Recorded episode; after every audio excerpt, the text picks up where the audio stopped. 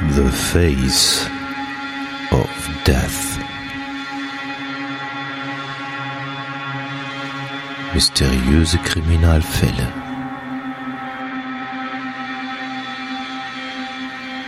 Der Podcast. The Face of Death.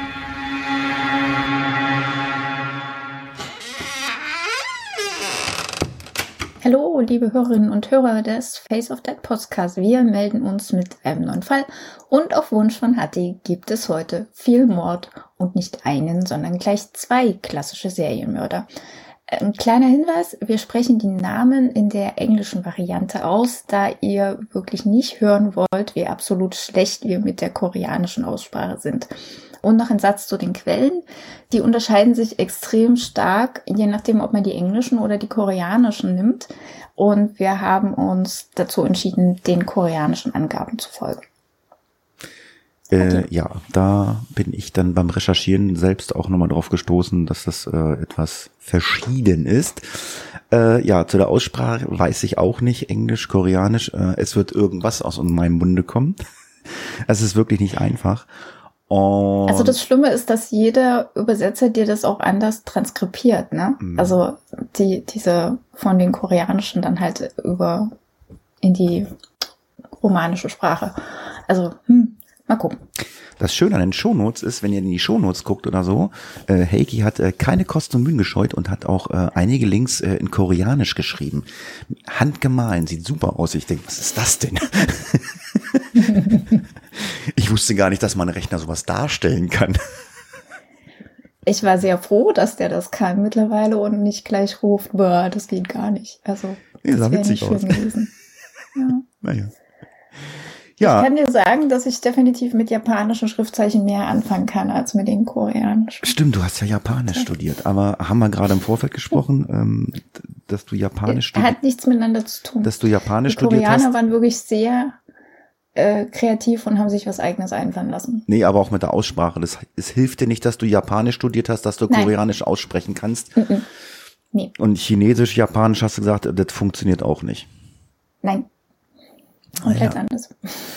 Ja, äh, Feedback gab es irgendwie, glaube ich, gar nicht in irgendeinem Blog oder so. Und äh, von daher äh, Hausmeisterei können wir jetzt sein lassen und ich denke, wir hören erst einmal in den Fall hinein.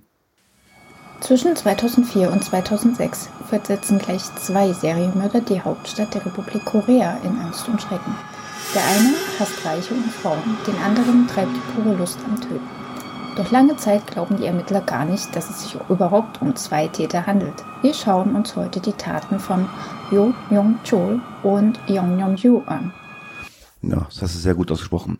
Also in unserem heutigen Fall geht es nach Dehan Minguk oder Dishen Mingak, wie man es aussprechen soll. Bei uns besser bekannt als Republik Korea, hat ja jeder schon mal gehört, äh, in der Hauptstadt Seoul äh, auf der koreanischen Halbinsel. Seit ihrer Gründung 1948 wurde die Verfassung neunmal überarbeitet und so entwickelt sich die Republik über die Jahre von einem Militärstaat zu, einem zu einer gelebten Demokratie.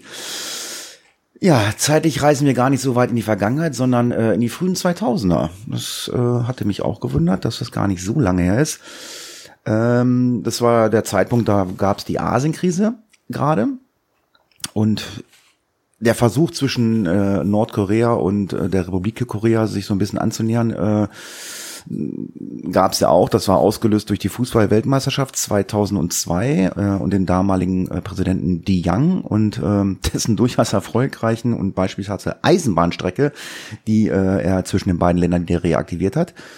Mm, der Präsident wird in der Republik Korea übrigens direkt gewählt. Also das ist da ein bisschen anders als in anderen Ländern. 2002 wird Kim Di-Yang von Ro Mu-hyun abgelöst, der allerdings die Politik des Vorgängers äh, versucht fortzusetzen und äh, es dann sogar geschafft äh, hat, mit Kim Jong-il eine, Absichts, äh, eine Absichtserklärung zu unterzeichnen, Friedensverhandlungen aufzunehmen aufgrund ähm, des langen Zusammenlebens auf der Halbinsel Korea, das erst durch die Teilung von zwei Staaten geändert wurde. Gibt es übrigens kaum kulturelle Unterschiede. Eigentlich ist Korea sehr homogen, was ähm, Ethik, Ethik, Religion und Kultur betrifft.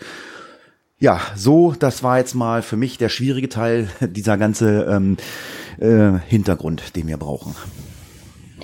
Also, ähm, ich denke halt, also mein Wissen über Korea ist sehr beschränkt, sowohl was den Norden als auch den Süden betrifft, weil wir ja in Geschichte und anderen Fächern jetzt ein sehr eurozentrisches äh, Sichtbild haben, zumindest als ich in die Schule gegangen bin und studiert habe. Und deswegen immer so ein bisschen auch dieser Hintergrund, wo befinden wir uns, was sind die Rahmenbedingungen, weil ich denke, es kann zumindest nicht schaden, hier und da ein bisschen da mit reinzuarbeiten. Auch wenn das Kulturelle vielleicht nicht vom Hauptinteresse ist, wenn man einen Crime-Podcast hört. Auf jeden Fall, aufgrund der wenigen Informationen, die wir zu den Opfern äh, haben, zäumen wir die Geschichte heute aus dem Fokus der Täter auf. Und wir beginnen mit Yo Young-chul. Ähm, wie in unserer Begrüßung erwähnt, die englischsprachigen Angaben sind komplett anders als die koreanischen und ich kann wirklich nicht, also Hatti, du hast auch nachgeschaut, ich kann nicht nachvollziehen, woher dieser riesengroße Unterschied kommt, weil es ist manchmal wirklich komplett gegensätzlich. Das jetzt an Übersetzungen liest, liegt oder daran, dass man das äh, bei dem einen beschönigen wollte oder wie auch immer. Ich kann es nicht nachvollziehen, woher das kommt. Jedenfalls, Jo Young-chul wurde am 18. April 1970 im Landkreis Gochong in der Provinz Nordjeolla geboren. Es ist eine sehr ländliche Gegend mit wenig Möglichkeiten zu höherer Bildung. Als Young-chul ein Jahr alt ist, zieht seine Familie nach Seoul in den Stadtteil Mapogu in Seoul. Ähm, so liegt im Nordwesten des Landes, ähm, in Grenznähe zu Nordkorea und ist nicht nur von Bergen umgebung, sondern wie bei Rom liegt es auch auf mehreren Bergen. Erste Siedlungen gab es hier schon vor 4000 Jahren vor unserer Zeitrechnung und erstmals historisch erwähnt wurde Seoul 100 Jahre vor unserer Zeitrechnung. Die Bevölkerungsdichte in Seoul ist heute übrigens höher als die von New York City. Und die Stadt wird außerdem durch den Fluss Hangang getrennt. Den Stadtteil Mabugu, also da, wo Young Chul lebte, den gibt's erst seit 1944. Jung Schul hat zwei ältere Brüder und eine jüngere Schwester. Jos Vater kämpfte im Vietnamkrieg. Nach dem Krieg kam es aufgrund seiner Alkoholabhängigkeit zu häufigen Auseinandersetzungen zwischen ja, den Eheleuten. Hinzu kam noch Glücksspiel, Gewalt des Vaters gegenüber der Familie. Am 12. Juni 1985, als Jo im, äh, im zweiten Jahr der Mittelschule war, starb sein Vater bei einem Unfall. Zum Vergleich, in den englischen Quellen äh, wächst Jo nicht in Seoul auf, sondern in Gushung und verbringt die meiste Zeit bei seiner Oma, ähm, weil die Eltern ja rund um die Uhr gearbeitet haben. Und ähm, er wird in der Schule halt auch heftig gemobbt. Das ist schon ein bisschen. Die Koreaner? Ja, Entschuldigung. Nee, alles gut. Die koreanischen Quellen beschreiben Jo anders. Nach dem Tod seines Vaters lebte er mit seinen Geschwistern bei seiner alleinerziehenden Mutter und zeigte eine künstlerische Begabung. In der Junior High School war er in den Disziplinen Leichtathletik, Sprint, Kugelstoßen und Geräteturnen sehr aktiv und entwickelte durch ständiges körperliches Training sehr kräftige Handgelenke und Hände. Außerdem träumte er davon, in Zukunft Maler zu werden. Das gelang ihm jedoch nicht, denn Joe war farbenblind. Wie stark seine Farbwahrnehmung beeinträchtigt war, könnten wir leider nicht herausfinden. Es hatte allerdings starke Auswirkungen auf seinen zukünftigen Weg. Ja, am 23. August 88, ähm, da war er 18 Jahre, da hat ähm, Jo Jung, Jung, äh, Jung Schul äh, 230.000 Wong und eine Gitarre aus dem Zimmer seiner Schwester, äh, seines Nachbarn, ähm, ähm, gestohlen und äh, wurde deswegen äh, ja in, inhaftiert ähm, und kam in eine Jugendstrafanstalt. Er möchte aber trotzdem äh, Polizist ganz gerne werden, also das ist halt, als Heranwachsender war das so sein Traum. Hat dafür dann auch sogar die Prüfung abgelegt. Ähm, doch diese Farbblindheit, die ähm, Hegi gerade angesprochen hat, ähm, kann ja war nicht gerade hilfreich für diesen Beruf. Jo ist darüber extrem frustriert, frustriert. Später nutzt er das gelernte Wissen allerdings oft, um seinen Lebensunterhalt damit zu verdienen, sich als äh, Polizist auszugeben und Geld zu erpressen. Ja, er hat die Ausbildung ja gemacht, er weiß ja, wie es geht. Jo heiratete 1991 im Alter von 21 Jahren, also sehr früh, ähm, eine Masseurin namens Huang Mo, mit der er kurz darauf einen Sohn bekam. Den größten Teil seiner 20er Jahre verbrachte er jedoch in Gefängnissen im ganzen Land, wo er unter anderem 14 Mal wegen Diebstahl und sexueller Nötigung verurteilt wurde. Von 1993 bis 95 wurde er in einem Krankenhaus wegen Epilepsie behandelt. Allerdings ist Yu dafür bekannt, Krankheiten und besondere Zustände seinen Mitmenschen vorzutäuschen, einfach um deren Sympathie zu erhalten. Ob er also wirklich Epilepsie hat, sollte hier hinterfragt werden. Am 15. März 2000, das ist kurz nach seiner Entlassung aus der vorherigen Haftstrafe, wurde er wegen schweren Diebstahls Diebstahls und Vergewaltigung erneut verhaftet und zu drei Jahren und sechs Monaten im Gefängnis verurteilt. Im Mai 2002 reichte dann seine Frau im Gefängnis von Yeonju die Scheidung ein und er wurde darüber einfach informiert. Also sie hat mit ihm vorher nicht gesprochen. Sein Sohn war damals in der vierten Klasse. Ähm, hier erneut der Hinweis, in den englischen und deutschen Quellen steht, dass seine Frau bereits 2002 die Scheidung einreichte und sein Sohn erst 1994 zur Welt kam. Nur, dass ihr euch nicht wundert, wenn ihr das in westlichen Artikeln anders lest. Ich weiß ja nicht, wie es dir gegangen ist. Also ich fand das äh, schon sehr eigenartig, dass die so lange mit dem verheiratet war, oder? Ja, das also, auf jeden Fall. Dass die das so lange mitgemacht hat, ne? Also ich weiß jetzt nicht, wie das gesellschaftlich ist, wenn man sich da scheiden lässt als Frau, also inwiefern das dann Auswirkungen hat, ne? Und inwiefern die als Masseuse sich selbst ähm, quasi ihren Lebensunterhalt äh, verdienen konnte. Also das muss man vielleicht mit bedenken, aber ja, grundsätzlich ist es schon fraglich, dass sie überhaupt geheiratet hatte. Also, ja. Der hatte ja davor schon gewisse Dinge getan. Gut, man weiß ja nicht, wie ehrlich er im Vorfeld war. Na gut, wir gucken mal. Nach seiner Entlassung aus dem Gefängnis am 11. September 2003 kehrte Yo Yang Schul nach Seoul zurück und wohnte eine Zeit lang im Haus seiner Mutter. Nachdem seine Frau dann die Scheidung, wie wir gerade Gott haben, eingereicht hatte, zog sich Jo von, äh, von allen anderen zurück, verlor dann den Glauben an Gott und bekam ein nicht äh, un erhebliches Groll gegen die Kirche. Laut seiner späteren Aussage war es der Grund, weshalb er Opfer suchte, die in der Nähe von Kirchen wohnten. In den englischen Quellen äh, wird beschrieben, wie Jo nach seiner Entlassung aus dem Gefängnis Straßenhunde zusammentrieb und die, äh, diese erschlug. In der koreanischen Quelle ist von einem Hund die Rede, also auch nicht schön. Aber dennoch ein Unterschied. Äh, diesen großen Hund versuchte Jo mit einem Messer zu erstechen. Dabei stellt er jedoch fest, dass Messer sehr viel Blut verursachen, das Opfer aber nicht so schnell töten. Tötete, wie er sich das vorstellt. Und so kam er zum Schluss, ich muss ähm, mein Opfer erschlagen. 13 Tage nach seiner Entlassung begeht Jo dann seinen ersten Doppelmord. Er bricht bei einem älteren Ehepaar ein, wo er dem ehemaligen Professor Lee Dyok-soo, der war 72, und seine Frau Lee Yong-guk, ähm, 67 Jahre alt, erschlägt. Am 9. Oktober sind es dann gleich drei Opfer aus drei Generationen. Kang Mo, der war 85, Imo 60 und Gomo 34 werden in einem in Yongo-sku in Seoul von Jo mit einem Hammer ermordet. Der Sohn der Familie entdeckt die Opfer, als er von der Arbeit nach Hause kommt und er ruft dann die Polizei an. Seine Mutter lag als nächstes zur Haustür, seine Frau in der Küche und sein Sohn auf dem Absatz der Treppe. Keiner von ihnen hatte irgendwelche Abwehrverletzungen. Also das muss wahnsinnig schnell und überraschend gekommen sein. Aufgrund von Mangel an Beweisen eines Fremdtäters und der Tatsache, dass nichts gestohlen wurde, verdächtigte die Polizei zunächst Dong Cho, also den Sohn, äh, seine Familie selbst umgebracht zu haben. Allerdings konnte die Polizei nach intensiven Untersuchungen zwei fremde Fußabdrücke sicherstellen. Ja, dann ging es äh, munter weiter, wenn man das so nennen darf. Am 16. Oktober tötete er ein Kindermädchen namens Yomo, die war 69 damals.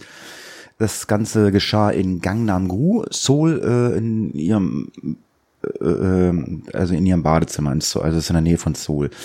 Zumindestens der Name dieses Stadtteils dürfte allen mit Zugang zur ähm, Popkultur bekannt sein. Gangnam-gu hat nicht nur einen besonderen Style, ist auch die wohlhabendste Gegend der gesamten Republik Korea. Die Polizei kann auch an diesem Tatort einen Fußabdruck Abdruck sicherstellen. Dieser befindet sich an einer Außenwand und zwar, oh ja, der war da irgendwie gegen eine Klimaanlage hat er wohl getreten.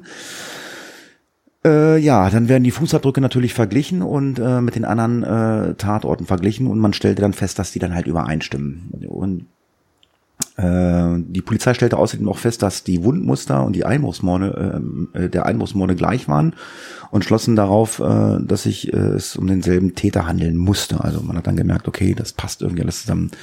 Und ähm, ja, und nun kommt man schon mal so auf den Punkt, hm, das sieht aus nach einem Serienmörder. Außerdem kommen sie darauf, dass bei den Einbrüchen ja nie was gestohlen wurde. Kein Geld, keine Wertgegenstände, alles äh, war da liegen geblieben. Das sah alles irgendwie sehr vorgetäuscht aus. Am 18. November tötet Jo zwei weitere Menschen. Das waren Kim Mo, 87 und Bermo, 50 Jahre, in Yongongu so. Und erstmals nutzt er nun auch Feuer, um Beweise zu vernichten. Er zündet einen Safe an. Jo sorgt dafür, dass seine Morde zuerst wie eben eskalierte Raubüberfälle aussehen. Bei diesem Mord aber lief es nicht ganz so, wie er sich das ähm, ursprünglich gedacht hatte und deswegen wollte er durch das Feuer verhindern, dass die Polizei drauf kam, dass es eben gar nicht um Raubüberfälle geht. Jo sagt von sich selbst später, er sei überdurchschnittlich intelligent und habe einen IQ von 140. Ja, der Gedanke, dass die Polizei dann bereits wusste, dass das keine Raubüberfälle waren, sondern es sich um allein um Morde äh, handelte, kam ihm allerdings nicht. Äh, in diesem Fall ging die Polizei ursprünglich auch gar nicht davon aus, dass es äh, zu einer Serie gehörte, obwohl man ja schon mehrere Morde hatte, wo, sich, wo man ja sehen konnte, dass da irgendwie, dass das irgendwie alles gleich aussieht. Ähm, äh, fanden sie dann außerdem dem manipulierten Safe erneut äh, einen Fußabdruck äh, und dieser passte zu den vorher gefunden und verbannte die Fälle doch miteinander. Also jetzt hat man dann irgendwann festgestellt, okay, so viele Fußabdrücke, das passt jetzt irgendwie alles zusammen, also das muss da schon irgendwie einen Zusammenhang geben. Ja, nach diesem Mord legt Jo eine kleine Pause ein und ja, weil er jetzt einfach äh, der Meinung ist, okay, ähm, die Polizei äh, hat jetzt irgendwie ein ähm, Profil ähm, und ähm, damit möchte er jetzt halt nicht äh, in den Ermittlungen auftauchen. Das Ganze dann möchte er dann erstmal entgehen. Am 14. April 2004 ermordet er dann Arno. Das, äh, das ist ein 44-jähriger Straßenverkäufer gewesen, der vor den Bangwa Plaza Apotheke im ersten Stock des Samyong Gebäudes in Seoul einen Stand aufgebaut hätte. An dem Stand verkauft er neben verschiedenen Waren auch pornografische CDs und Viagra. Und Jo hat ihn eigentlich in seinen eigenen Van gelockt und dort umgebracht. Die Leiche von dem Straßenverkäufer entsorgte er anschließend in Uamido, Incheon, Boimido ist eine 1,33 Quadratkilometer große Insel vor der Küste Südkoreas. Sie ist der Hafenstadt Incheon vorgelagert und es gibt dort vor allem Parks, verschiedene Freizeitangebote und die wird als Naherholungsgebiet genutzt. Dann hat er äh, irgendwann seinen Modus operandi äh, geändert. Es geht jetzt nicht, äh, er geht jetzt nicht mehr zu den Opfern, sondern er lässt die Opfer zu sich kommen es sind auch dann auch nicht mehr äh, wohlhabende Menschen aus guten Vierteln der Stadt, sondern sogenannte Sexarbeiterinnen oder Prostituierte. In den folgenden Monaten bestellt er über das Telefon elf verschiedene Sexarbeiterinnen zu sich, indem er vorgibt, er habe ein Künstlerstudio, ist Geschäftsmann und oh, möchte ein bisschen Spaß haben. Unter seinen Opfern sind auch einige Frauen, die laut koreanischen Angaben später nicht identifiziert werden können. Jo erschlug seine Opfer, indem er ihnen mit einem modifizierten Hammer auf den Kopf schlug. Anschließend zerstückelte er sie dann. Er soll ihre Köpfe an einem Toilettenpapierhalter aufgehangen haben. Um das hat mich irritiert, weil zumindest in Japan arbeitet man ja ohne Toilettenpapier. In Korea scheint das anders zu sein. Aber ähm, Vielleicht kennt sich jemand aus und kann uns dazu Feedback schicken. Das würde mich doch mal interessieren, warum das in Korea anders ist. Ähm, jedenfalls, um eine schnelle Identifizierung im Falle des Auffindens der Leichen zu verhindern, schnitt er ihnen ebenso die Finger ab. Jo behauptete später, er habe von einigen Opfern die Organe gegessen, um sie sich einzuverleiben. Allerdings konnte diese Behauptung von den Ermittlern weder bestätigt noch widerlegt werden. Er entsorgte schließlich ihre Gliedmaßen in Plastiksäcken gepackt in den Bergen rund um Seoul. Dafür fuhr er dann mit den Taxis aus der Stadt hinaus Um die auffälligen Gerüche der Leichenteile zu übertünchen, fügte er ihnen stets Kimchi hinzu.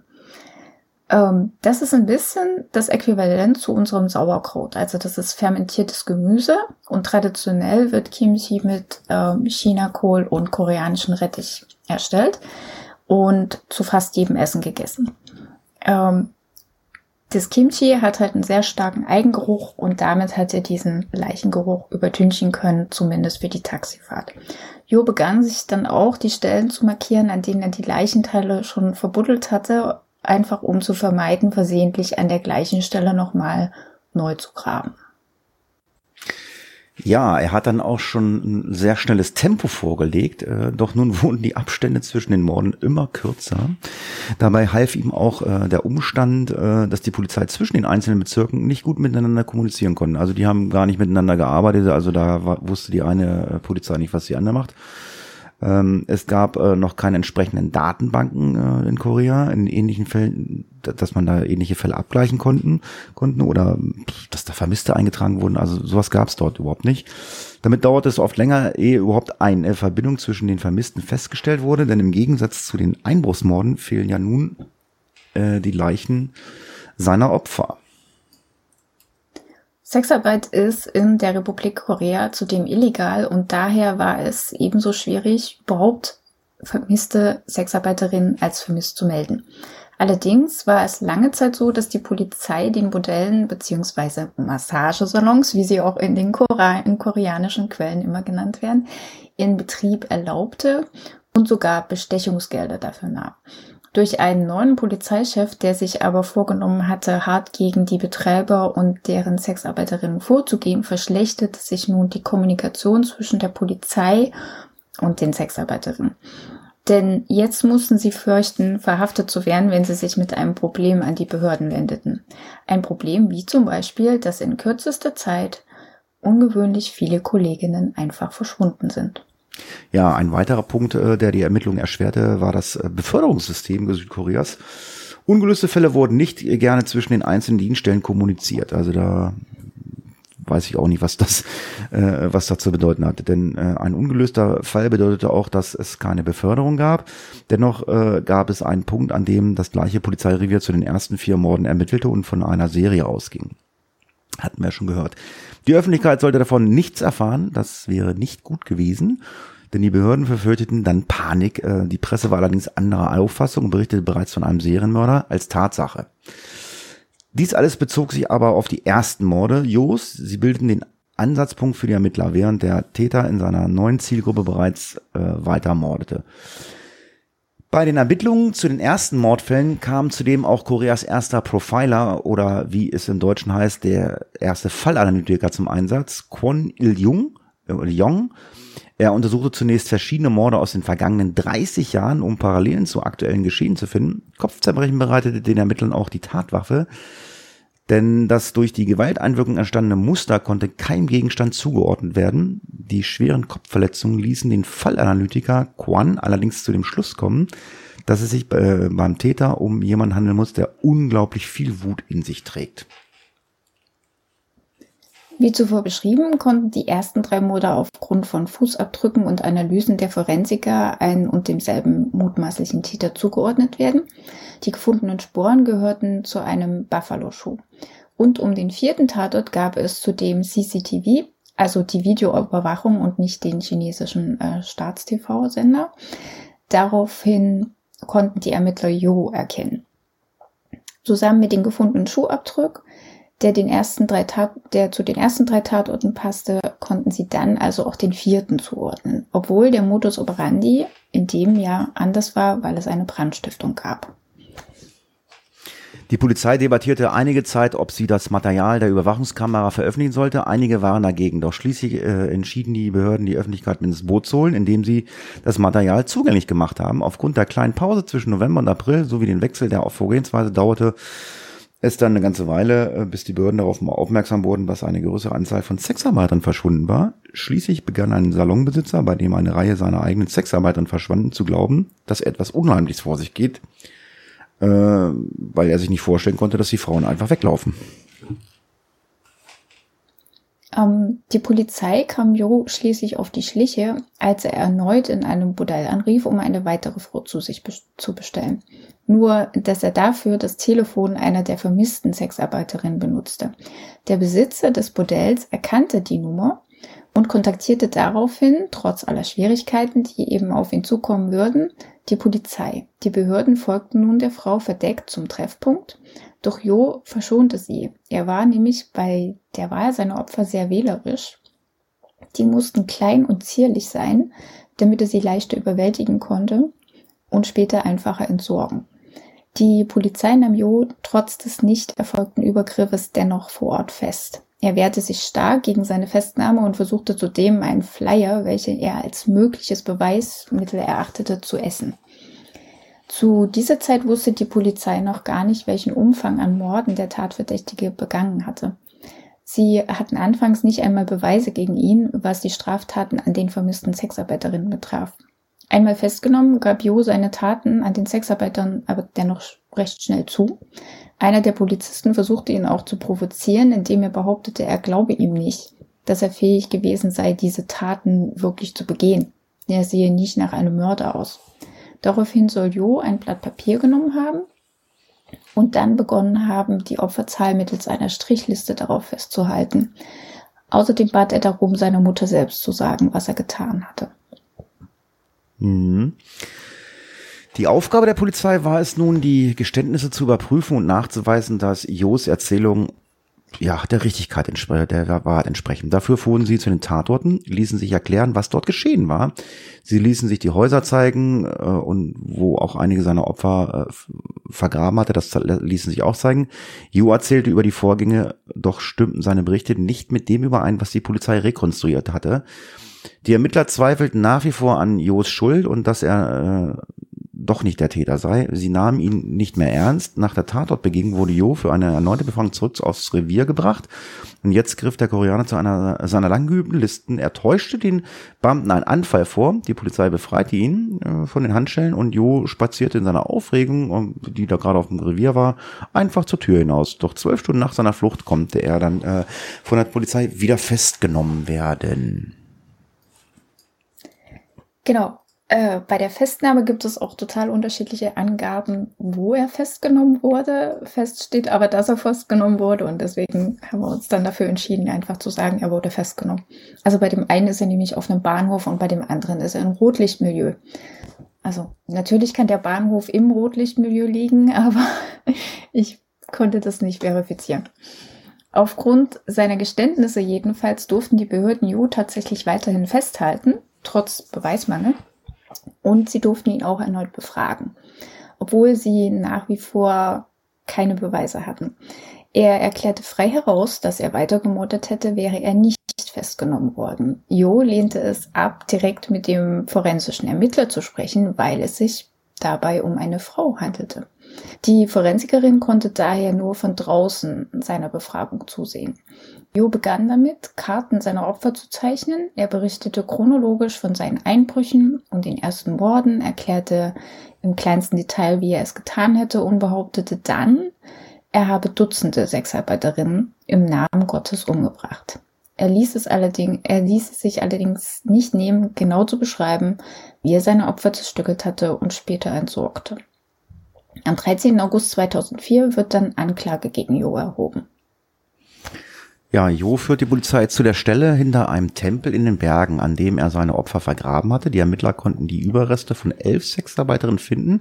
Nicht alle von ihnen konnten identifiziert werden. Die Polizei durchsuchte sein Apartment, das auf den ersten Blick sauber und ordentlich daherkam. Doch der Einsatz äh, der Chemikale Luminol brachte eine komplett andere äh, Ansicht äh, oder einen anderen Anblick zum Vorschein. Besonders im Bad gab es überall Striemen von Blut an den Wänden, auf dem Boden und auch an der Decke.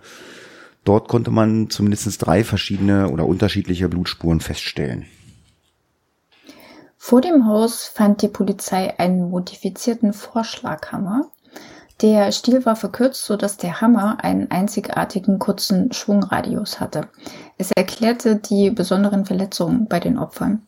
Die Form des Hammers passte zu den Kopfwunden der Opfer. Die Forensik konnte trotzdem Jo versucht hatte, den Hammer von allen Spuren zu befreien, DNS und Blutspuren verschiedener Personen feststellen.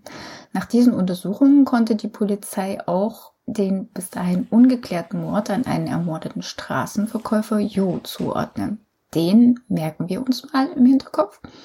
Das Opfer war erstochen worden, danach schnitt Jo ihm die Hände ab und verbrannte die Überreste in dessen Auto.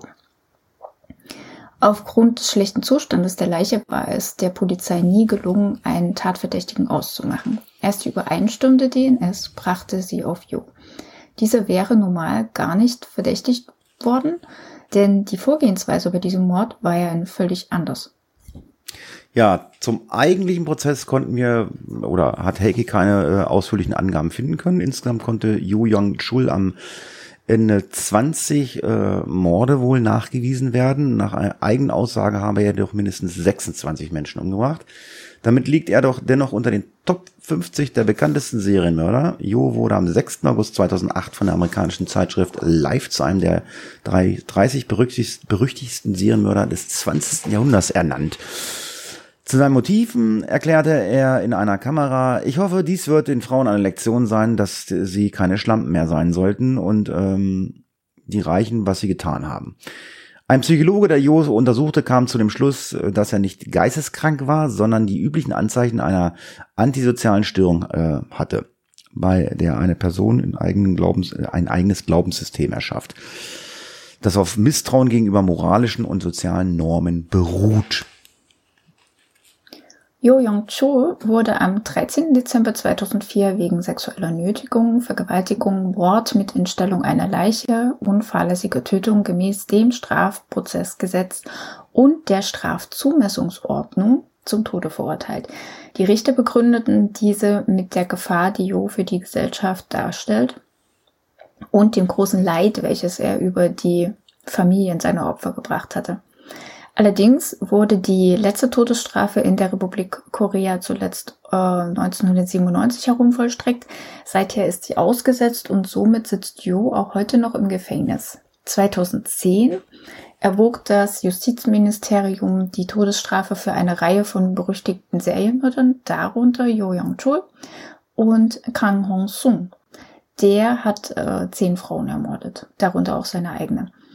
Ähm, doch wurde dies aufgrund von Bedenken und wegen diplomatischer Spannungen verworfen, weshalb im internationalen Verständnis die Todesstrafe in Südkorea als abgeschafft gilt.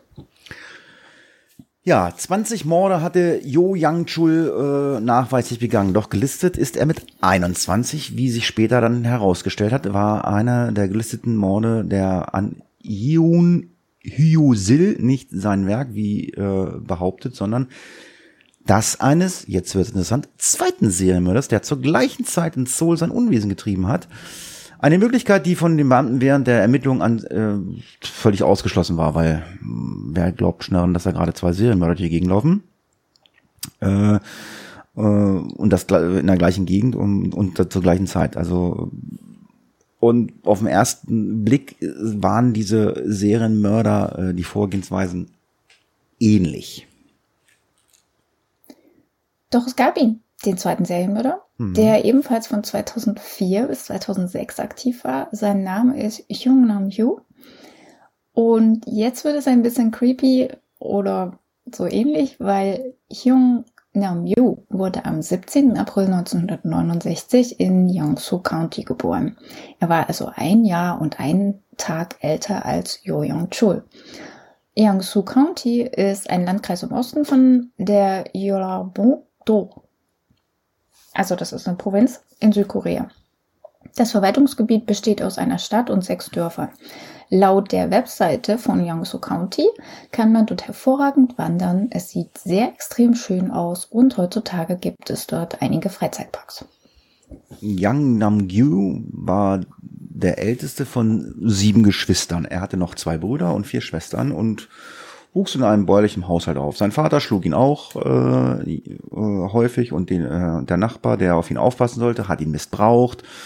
Sein eigener Onkel hat ihn auch missbraucht äh, und ähm, das Ganze sogar mehrfach. Das wirkte sich vor allem auf seine Noten in der Schule aus, weil dann hat er natürlich in der Schule nachgelassen. Hinzu kam, dass äh, ihn dann auch seine Klassenkameraden schikanierten oder auch mobbten. Ähm, nach dem Abschluss der Schule lebte er jetzt allein in Namwon, wo er die Handelsoberschule absolvierte. In seinem zweiten Jahr er die Schule wechseln, da die Familie nach Cheong übersiedelte. Ähm, er wechselte, also das war die Hafenstadt, wenn wir uns erinnern. Er wechselte auf die Yongjin Commercial High School und konnte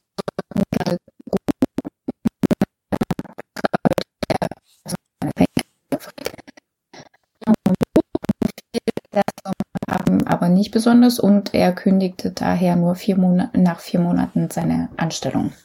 Er suchte sich allerdings auch gleich äh, neue Jobs als Lieferjunge in einer Reiskuchenfabrik und als Aushilfe auf einer Baustelle. Auch in diesen Jobs hielt es ihn dann aber nicht lang, weshalb er zur Armee ging. In dieser herrschte allerdings ebenfalls ein harter Bestrafungsmechanismus und auch in der Armee gab äh, es Jung Yong-jo gegenüber sexuelle Übergriffe durch höhergestellte Offiziere. Hier wurde er 1992, also da war er 23 Jahre, als Unteroffizier entlassen. Danach kehrte Yong Yong-jo mit nicht mehr in das Arbeitsleben zurück, sondern er verdiente sich seinen Lebensunterhalt von nun an mit Diebstahl und anderen illegalen Aktivitäten. So, ganz kurz greife ich ein. Äh, sorry, wenn ihr Helge gerade ein bisschen nicht verstanden habt. Ähm, die hatte wohl ein bisschen Internetproblem. Ich wollte es gerade unterbrechen, aber das Internet hat sich wieder gefangen. Also alles gut, Hegi. Ähm, ja, okay. Yang Nyum Yu hatte nach äh, all seinen Erfahrungen keine besonderen gutes äh, Verhältnis zu, zu der Gesellschaft, äh, in, der in der er aufgewachsen war, beschloss daher, sich ebenfalls äh, zu nehmen, was er wollte und äh, wann er es wollte. 1994 wurde er wegen Diebstahls zu acht Monaten Gefängnis verurteilt. Dann gab es eine zweijährige Bewährung und eine Geldstrafe von 200.000 Wong. Das sind 140.000 Euro, allerdings nicht inflationsbereinigt, aber mal so als Vorstellungskraft. 1996 bekam er zwei Jahre Gefängnis wegen sexueller Gewalt und im Anschluss 1990 gleich noch einmal zehn Monate wegen Vergewaltigung und Diebstahl. 2002 folgte eine Strafe von drei Jahren nach vier Monaten wegen Diebstahls. Also das war also kein lieber Mensch. In seinen 30er Jahren lebte Young Namju zusammen mit seiner Mutter und drei Geschwistern in einem Zimmer in einem baufälligen Gebäude. Sie alle hatten allerdings keine Arbeit und bekamen daher Grundsicherung vom Staat. Armut, häusliche Gewalt, sexuelle Übergriffe, Mobbing in der Schule und weitere schreckliche Gewalt bestimmten also das bisherige Leben von Young Nam-ju. Das rechtfertigt natürlich nicht seine Taten und Verbrechen gegen die Menschen, die ihm ja nichts angetan hatten. Aber es ist vielleicht, naja, der Wegweiser dahin, sagen wir mal. Ja, dann kam natürlich auch bei ihm irgendwann der erste Mord. Das Ganze war am 14. Januar 2004. Dafür entführte er zwei Grundschülerinnen in Buchion, missbrauchte die Jungen sexuell und tötete sie im Anschluss. Danach begab er sich auf äh, eine richtige Mordserie äh, in Gyeonggi-do in Seoul, bei der er wahllos Frauen tötete, die spät nachts nach Hause kamen oder in Wohnung ein, oder in Wohnung einbrach und sowohl Morde als auch Brandstiftung beging. Diese Mordserie ist als Südwest-Seoul-Serienmord bekannt, weil er hauptsächlich im südwestlichen Teil von Seoul getötet hat. Der sexuelle Übergriff und die anschließende Ermordung der Grundschüler standen Berichte zufolge im Zusammenhang mit seiner eigenen Erfahrung, die er dann als Kind wohl erfahren hat. Am 30. Januar griff er die 44-jährige ähm, Won Kyung-ja mit einem Messer an und stach auf sie ein. Die überlebte den Übergriff allerdings. Die Polizei, der Polizei konnte sie jedoch keine gute Beschreibung vom Täter geben, da er eine Maske und einen Hut getragen habe. Am 6. Februar 2004 lief die 24-jährige Jong Hyo-sil nachts nach Hause Ihr wurde von jemandem auf die Schulter getippt und als sie sich umdrehte, stach Yong Nam-ju auf die junge Frau ein. Es war der Mord, den die Polizei Yo Yong-chul fälschlicherweise zugeschrieben hatte, obwohl sie sich wunderten, dass der Täter seinen Modus operandi gewechselt haben sollte. Doch, wie oben beschrieben, glaubten die Ermittler nicht an zwei verschiedene Täter, die zur gleichen Zeit ihr Unwesen trieben. Yang Yang Nam Kyu äh, sagte später aus, dass äh, es ihn ziemlich angepisst hatte, dass seine Morde äh, einem anderen zugeschrieben wurden. Er verfolgte die Ermittlungen in den Nachrichten und war mit allen an, war mehr als alles andere begeistert, dass der Verdacht auf Jo gefallen war. Er setzte sich daher zum Ziel, mehr Menschen umzubringen zu wollen als Jo. Äh, am 10. Februar 2004 tippte er am frühen Morgen Son Yong-ron ran auf die Schulter, als sie Milch auslieferte. Die junge Frau drehte sich um und wurde ebenfalls erstochen. Drei Tage später stach er auf Seo Eung Jung ein. Sie überlebte den äh, Übergriff dann aber, Gott sei Dank. Auch am 25. Februar scheiterte äh, Yang äh, mit seinem Vorhaben, jemanden zu ermorden. Hong Son Young überlebte ebenfalls und am Folgetag konnte auch Park Bok Son äh, ihrem Angreifer zufolge trotzdem überleben. Keiner der Überlebenden konnte allerdings seine, eine Beschreibung vom Angreifer geben. Für den März 2004 sind keine Übergriffe bekannt.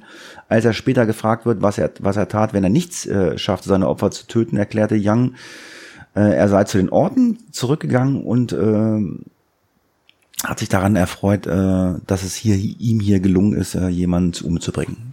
So hat er seine Zeit vertrieben. Im April ähm, setzte seine Angriffsserie dann fort und nun ist Yong Nam-ju leider wieder erfolgreich in der Umsetzung. Am 8. April erstickt, ersticht er Jung Yeong Jung-so und am 22. Kim Jung-hee.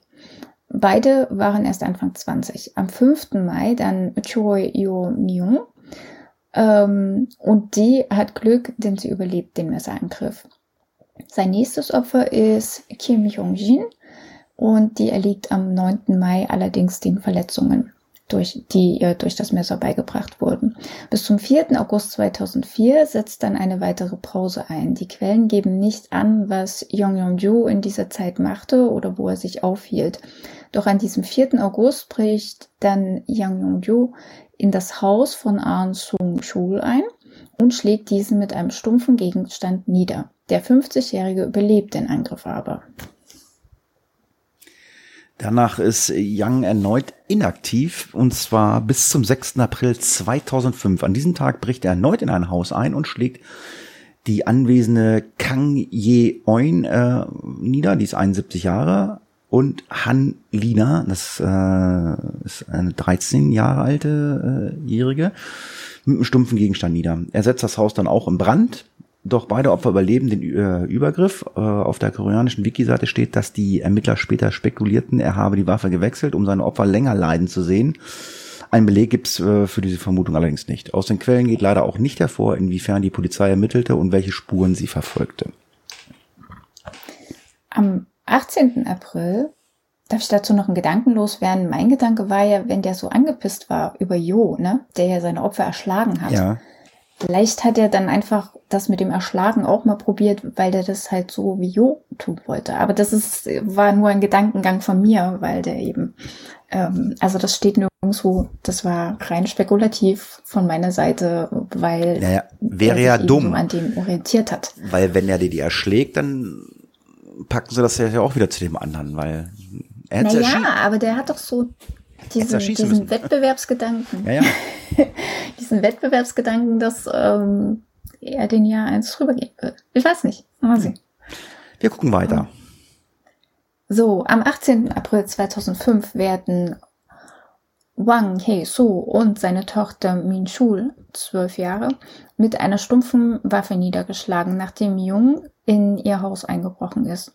Beide Opfer überleben erneut. Bei seinem Übergriff am 30. Mai nutzt Yong Nam-jo erneut sein Messer als Waffe und ersticht damit Kim Jong-sun. Am 4. Juni bricht er erneut in ein Haus ein und schlägt Kim Yo-hee nieder. Sie kann allerdings überleben. Danach begibt sich Jung erneut in die, in Anführungsstrichen bitte, Sommerpause, denn erst am 9. Oktober schlägt er wieder zu. Hong Hoi-jin wird von ihm angegriffen, kann aber ebenfalls überleben. Weiter geht's dann am 19. Oktober 2005 vergeht er sich an die äh, an der 26-jährigen Byung Yu Yang und erdrosselt sie anschließend. Danach setzt er das Haus in Brand. Bis zum 14. Januar ist er dann erneut äh, ruhig äh, und bricht erneut in ein Hai Haus ein, wo er ein siebenjähriges Mädchen missbraucht. Der Vater erwischt ihn allerdings und jagt äh, Yang davon, also raus aus dem Haus. Am 18. Januar 2006 begeht er allerdings seinen nächsten Einbruch. Dort schlägt er Song Yin Hee nieder und erwürgt äh, sie anschließend. Danach vergreift er sich noch an ihre Geschwister Min Young 21 und Seok Gu 12 und erwürgt diese ebenfalls. Am 27. März begeht er erneut mehrere Morde bei einem Einbruch. Kim Jin-yong ist 25 und ihre Schwestern Jung-suk 21 sowie Eun-hee 13 werden von ihm angegriffen. Nur Eun-hee überlebt diesen Überfall. Am 22. April 2006 greift er dann den jungen Kim Jong-so in dessen Wohnung an und schlägt ihn mit einem stumpfen Gegenstand nieder. Doch der kann tatsächlich überleben. Seine letzte Tat begeht Jung Namjo am 26. April 2006. Er wird nach einer Schlägerei von der Polizei verhaftet. Er hatte versucht, einen Mann und dessen Vater zu töten. Ich habe das Mann mal mit Fragezeichen versehen, weil ich aus der Übersetzung nicht genau rauslesen konnte, ob es sich um einen Mann, also ob es sich um den Sohn oder um die Tochter des Vaters handelte. Also geschlechtsmäßig konnte ich das leider nicht zuordnen. Deswegen weiß ich das nicht so genau. Ja, aber die Anklage lautete auf Mord, Brandstiftung äh, an äh, einem bestehenden Gebäude, Totschlag, nächtlicher Einbruch in einer Wohnung, Raubüberfall, Körperverletzung, sexuelle Nötigung und Diebstahl. Die Ermittler fragten Young, warum er manchmal die Häuser in Brand gesetzt hatte und dann wieder nicht. Er erklärte, dass er für, äh, für ihn einfacher manchmal eine Befriedigung war, wenn er etwas angezündet hat. Koreas Profiler hatten lange Zeit danach geglaubt, dass die gesamten Morde von ein und derselben Person oder einem selben Täter begangen wurden, dessen Taten einfach nur eskalierten. Erst als die Morde weitergingen, als Yo Young Chul bereits verhaftet und verurteilt war, ging die Überlegung in eine andere Richtung. Nach seiner Verhaftung soll Young mit sich selbst gesprochen haben. Er bedauerte, dass die Polizei ihn festgenommen hatte, denn er hätte noch tausend Menschen mehr umbringen können, meinte er. In der Realität äh, hatte Young äh, die Leben von 33 Opfern und deren Familien zerstört. Die Zahl seiner Todesopfer beträgt 13. Young tötete aus, äh, wie Deutschen gern genannten wird, äh, oder äh, wie man es in Deutschland so sagt, halt aus Mordlust. Er tat es laut der Ermittler nicht wie Jo Young-chul aus Hass gegenüber einer bestimmten Personengruppe.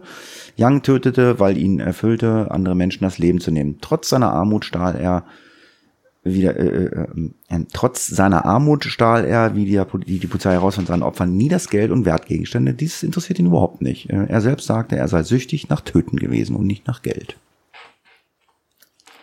Ähm, so lautete die Einschätzung zumindest, bevor die Ermittler und Fallanalytiker und Forensiker die Hintergründe von Yang Nong-chus Kindheit und dessen sexuellen Übergriffen herausgefunden hatten.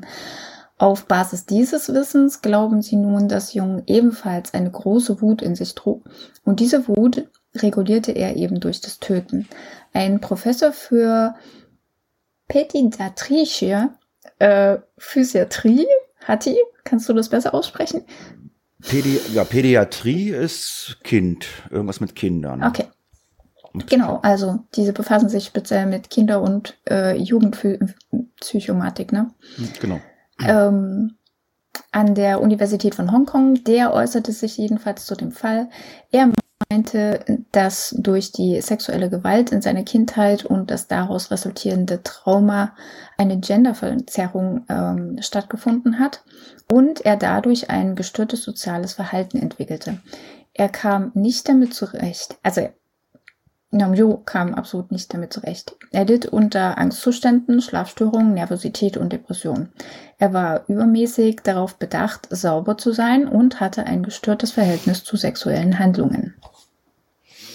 Young sagte zudem, er sei, sei äh, aller, äh, aller zwei Tage zehn Kilometer gerannt, achtete auf gesunde Ernährung und darauf fit zu bleiben, damit er äh, seine Morde effizient ausführen konnte und gegen seine Opfer ankam. Bei der Durchsuchung seiner Wohnung fand die Polizei eine Rohrzange, an der noch Blut klebte das schon etwas älter war. Sie fanden Zeitungsartikel zu seinen Taten, er verfolgte die Nachrichten akribisch. Wenn die Polizei neue Leichen gefunden hatte, er erklärte, dass es ihm beim Einschlafen half, äh, von seinen Taten zu hören. Ihm gefiel, die Reaktion seiner ausgewählten Opfer zu sehen und weshalb äh, er ihnen auf die Schulter klopfte und dass sie sich umdrehten. Erst äh, wenn sie ihn ansah, stach er zu. Im Prozess sagte er aus, dass im äh, Opfer nicht leidend, leid taten und er sehr stolz auf seine Morde und die Anzahl äh, der ausgeübten Morde war.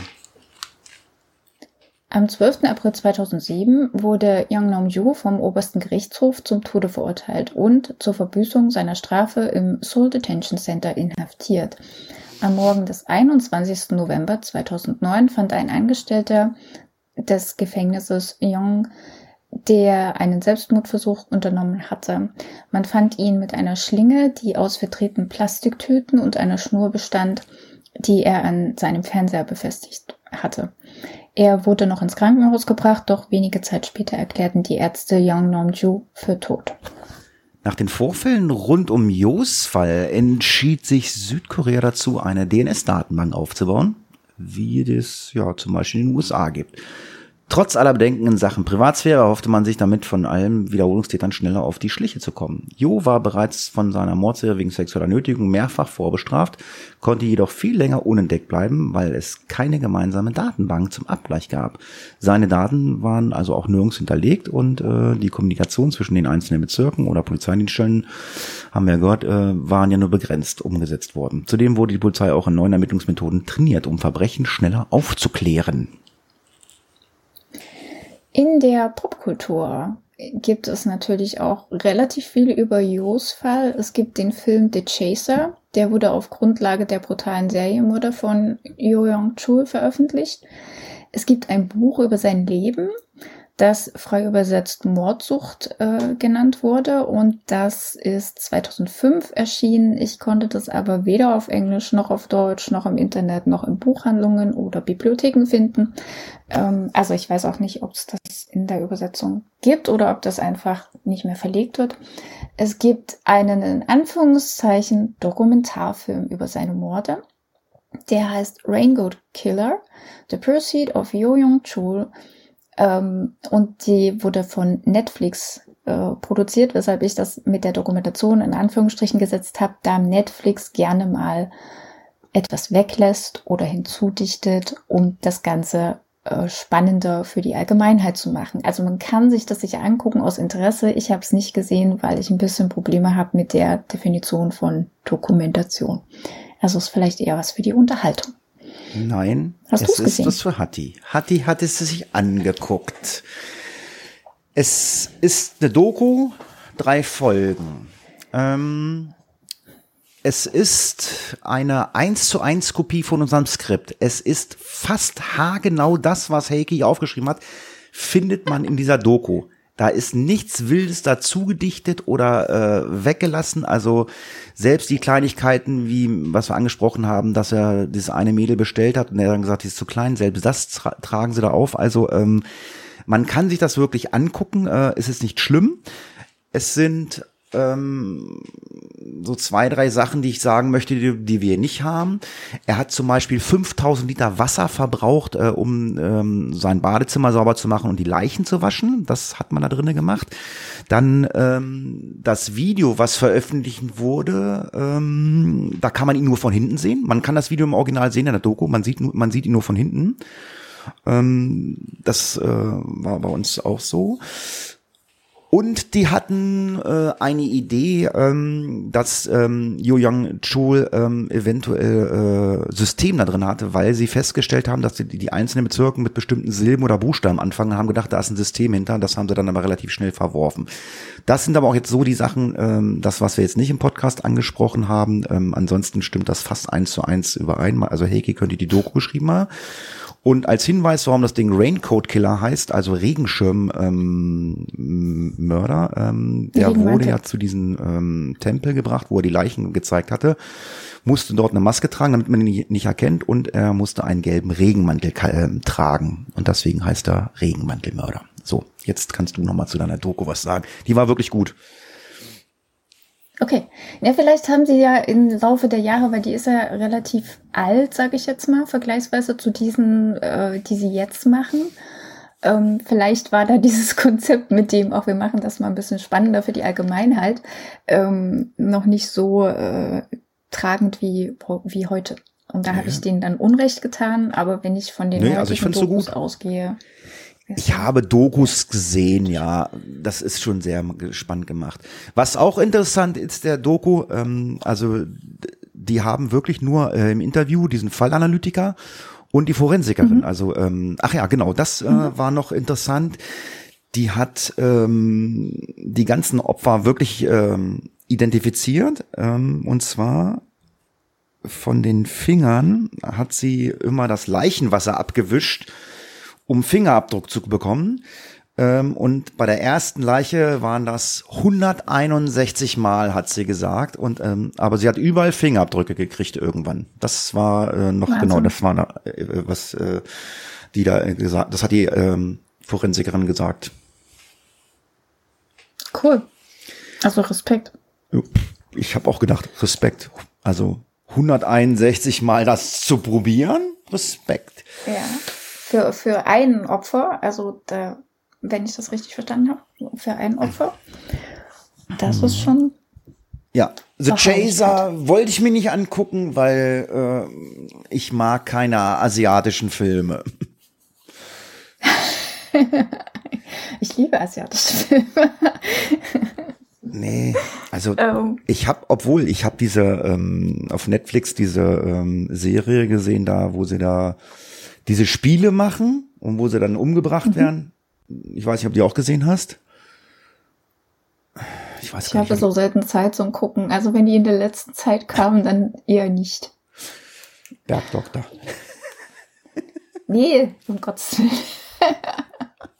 Ich habe halt grundsätzlich, also ich habe ja nicht meinen Fernseher und wenn, dann gucke ich nur äh, über irgendwelche eben Streams oder sowas in der Richtung. Aber es ist, kommt selten vor, dass ich gucke.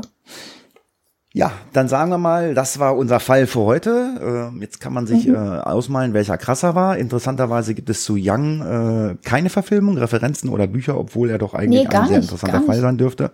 Gibt's auch nicht, aber vielleicht gibt es zu wenig, äh, zu wenig Aufzeichnungen oder man hat ihn einfach vergessen. Weil der Raincoat Killer den so einen engen Namen von der Presse bekommen hat. Dabei wurde Yo Young Chul nur so genannt, weil er zum Schutz vor der Kameras und der Öffentlichkeit einen Regenmantel mit Kapuze und Sonnenbrille getragen hat.